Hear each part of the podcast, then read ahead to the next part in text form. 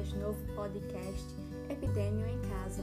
Eu sou Viviane e falo em nome também das minhas colegas Maria Clara, Ana Paula e Jaqueline.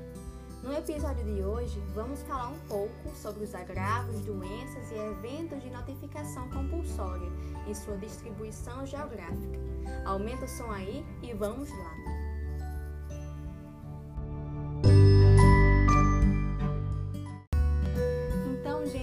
Falamos em notificação de agravos, doenças e eventos, precisamos nos remeter à vigilância epidemiológica. Ela consiste em um conjunto de ações que proporcionam conhecimento, detecção ou prevenção de qualquer mudança nos fatores determinantes e condicionantes da saúde individual ou coletiva, tendo como finalidade recomendar e adotar medidas de prevenção e controle de doenças e agravos.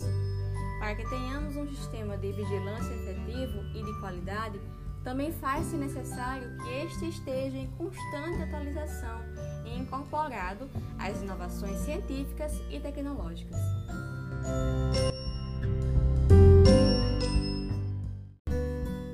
A vigilância epidemiológica tem funções de coleta de dados, processamento, análise e interpretação de dados, retroalimentação e divulgação destes, bem como recomendações e avaliação dos resultados.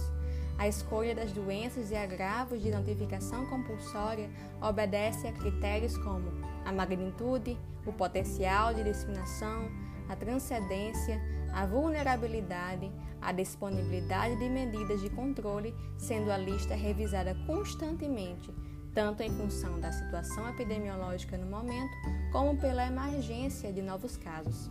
Essa lista é atualizada por meio das notificações, que consistem na comunicação da ocorrência de determinada doença, agravo ou evento de saúde pública, feita à autoridade sanitária por profissionais de saúde ou qualquer cidadão a notificação compulsória é de caráter obrigatório na ocorrência de suspeita ou confirmação dessas doenças, agravos ou eventos.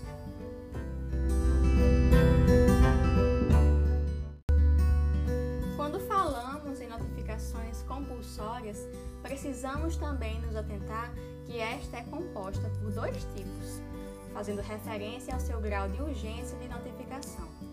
Dentre esses dois tipos, tem-se a notificação imediata, a qual consiste em uma notificação de caráter urgente, devendo ser comunicada em até 24 horas após o conhecimento da ocorrência. Além deste tipo, tem-se também a notificação semanal, onde deve ser comunicada em até 7 dias após o conhecimento da ocorrência.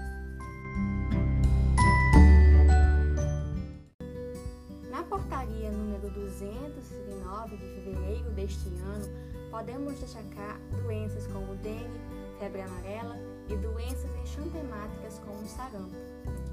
Estas doenças, agravos e eventos estão inseridos em determinado tipo de notificação e seguem alguns critérios e razões, como situação epidemiológica da doença, emergência de novos agentes, alterações do regulamento sanitário internacional e acordos multilaterais entre países. E por fim, a situação epidemiológica de determinada doença é tida baseada em indicadores de incidência e prevalência desta na população, bem como nos efeitos destes agravos e doenças para a sua comunidade.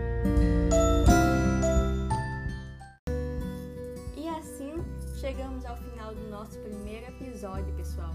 Eu espero mesmo que tenham gostado do Epidemia em Casa. Espero também que quaisquer dúvidas que tenham surgido sobre o processo de notificação compulsória em nosso país tenham sido sanadas. Então é isso, gente. Até a próxima.